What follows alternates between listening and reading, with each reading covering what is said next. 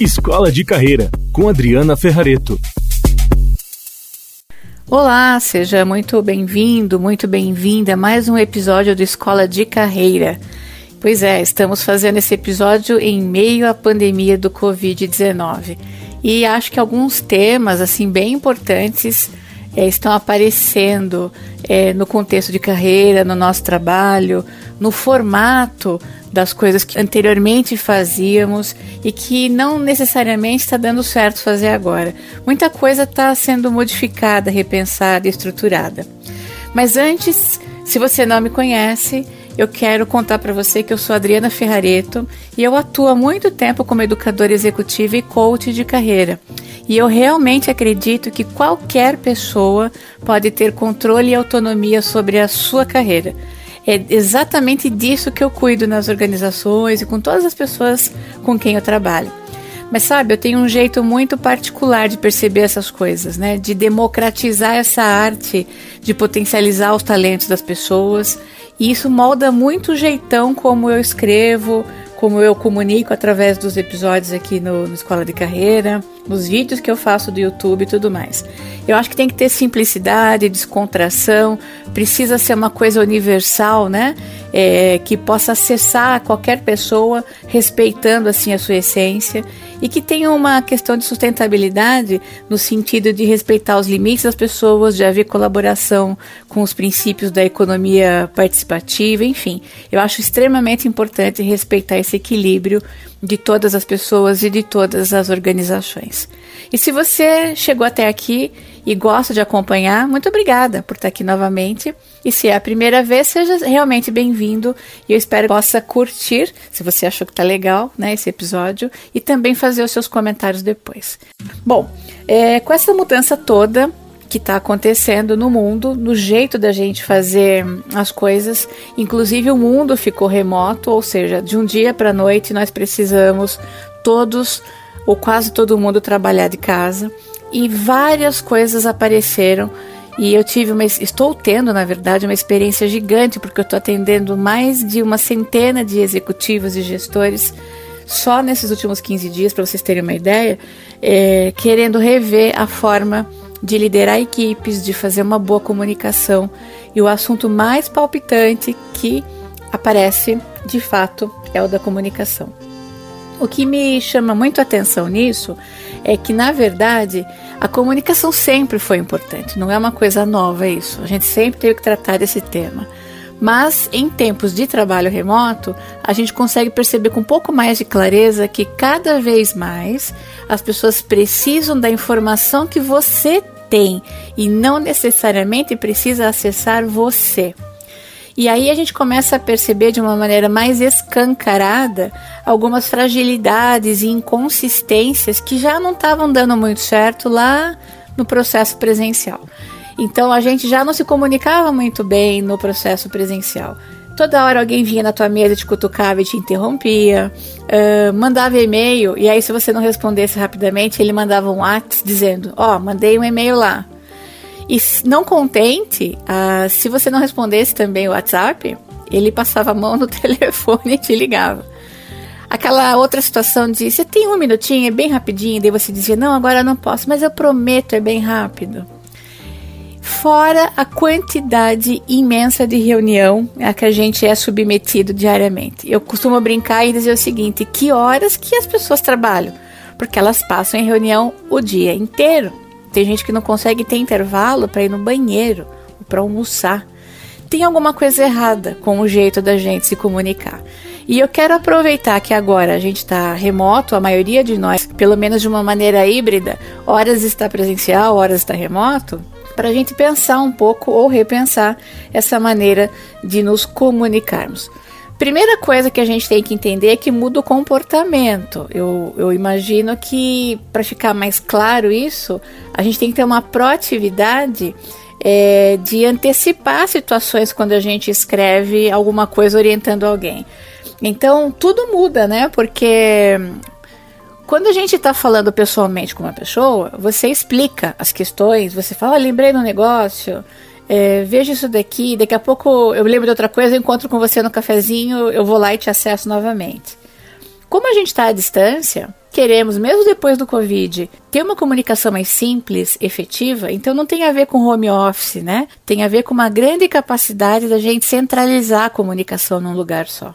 E lembrar que esse tipo de comunicação mais eficiente é assíncrono, ou seja, eu não vou, eu não vou ter necessariamente acesso à pessoa naquela hora, mas eu tenho acesso à informação. Por isso que aqui eu digo que é uma mudança substancial de comportamento, porque se eu estou partindo do pressuposto que alguém precisa saber de um pedaço do projeto é, ou entender alguma coisa e eu não vou estar presente, então eu tenho que ter uma proatividade de antecipar as possíveis necessidades daquela pessoa, dúvidas ou problemas que ela venha a ter. Então eu posso me questionar é, por exemplo, do que, que essa pessoa precisaria para avançar com o processo dela. Que tipo de, de informações ou conhecimento teria que estar alocado dentro desse, desse lugar né, único que eu estabeleci de comunicação. É, será que o que eu coloquei ali, arquivos, vídeos, áudios, é o suficiente para a pessoa avançar sem precisar me acessar? Será que eu estou dando a essa pessoa a oportunidade para ela participar é, das questões que têm acontecido no cotidiano e, e, e deixando o status destas coisas bastante atualizado? Eu comento isso pelo seguinte: é, vou dar um exemplo de coisas que estão acontecendo ultimamente. Existem pessoas que estão trabalhando das suas casas, uma grande parte das pessoas no mundo está trabalhando em casa, e as crianças não estão indo para a escola, né? Não está tendo aula. O que está acontecendo com esses pais? Eles estão tendo que se reorganizar com suas rotinas. E eu atendo pessoas no coaching, nos treinamentos de empresas, que têm pais que têm pelo menos três filhos, por exemplo. Cada um deles num ano é, escolar diferente, com carga horária e com matérias e com professores diferentes. Essas escolas estão enviando para os pais links de vídeos, de provas, de coisas para estudar. E tem crianças que ainda não têm autonomia de fazer isso sozinha, que os pais têm de acompanhar. Você imagina, eu vou dar esse exemplo de um casal que tem que acompanhar esses filhos durante o dia, organizar quem faz o que, quem ajuda como.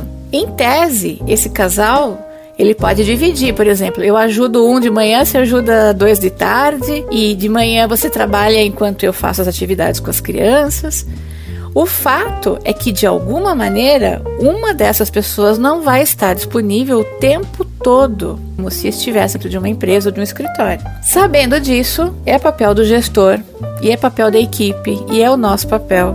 Parar para eu até parei para pensar aqui porque é isso, é parar para pensar no que que eu preciso alocar de informação para que essa pessoa, a hora que ela for entrar naquele lugar único de informação, que pode ser num Teams, né? A Microsoft tem o Teams, que é muito legal. Ferramenta, na verdade, não importa tanto. Você vai alocar uma ferramenta que possa te ajudar e que a sua empresa usa e que respeita as questões de segurança.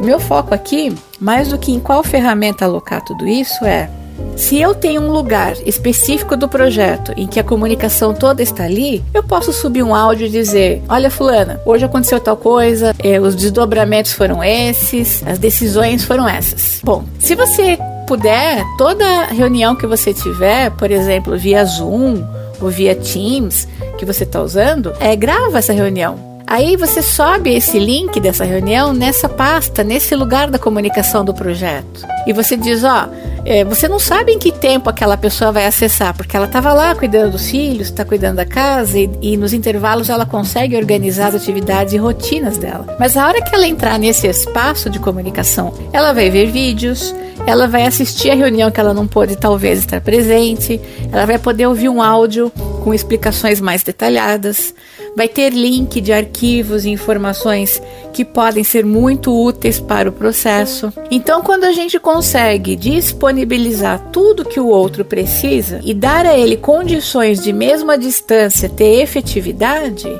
puxa vida, olha que profissionalismo, né? Olha que proatividade numa comunicação que capacidade da gente ser mais prático, mais clean, é, mas isso também exige da gente é, parar um pouquinho e, e, e centralizar toda aquela informação que estava distribuída.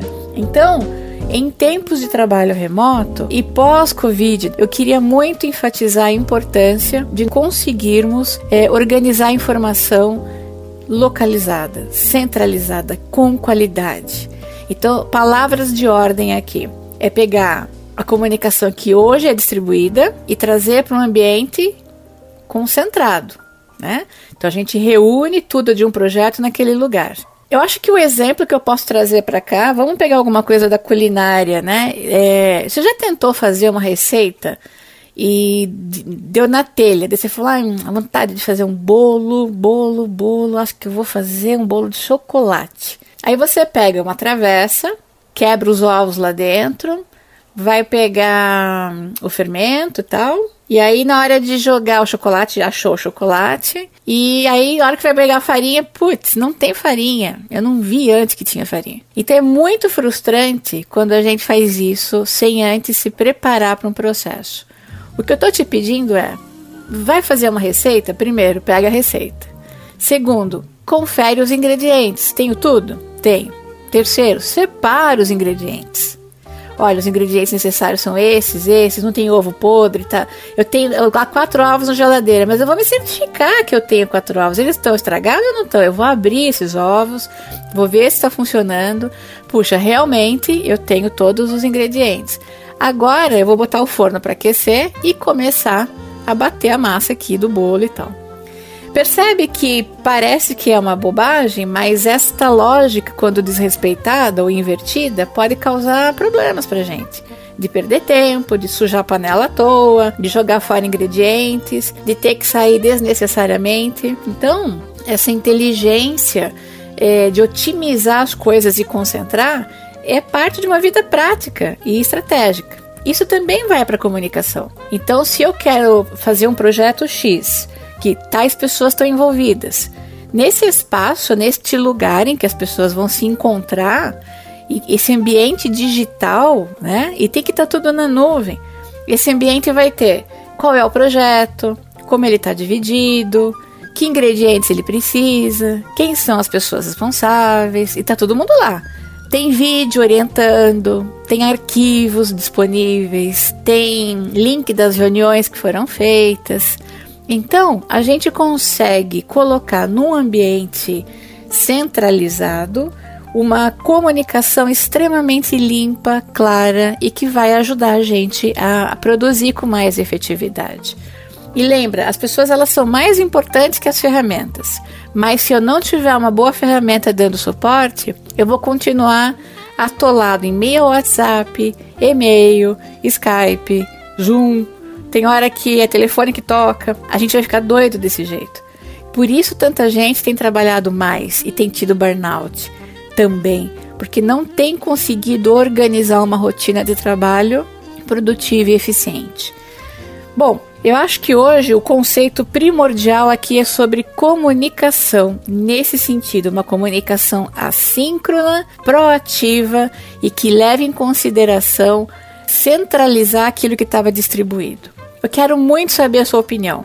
Eu vou fazer uma série de episódios aqui tratando com mais detalhes desses assuntos e inclusive como a gente usar os nossos talentos para melhorar todo esse processo. Mas me conta aqui o que, que você achou, se você entende que algo pode ser alocado nesse processo e se tem alguma sugestão nova aí para a gente colocar nessa dinâmica. Um abraço forte para você e até o próximo episódio. Tchau, tchau. Escola de Carreira, com Adriana Ferrareto.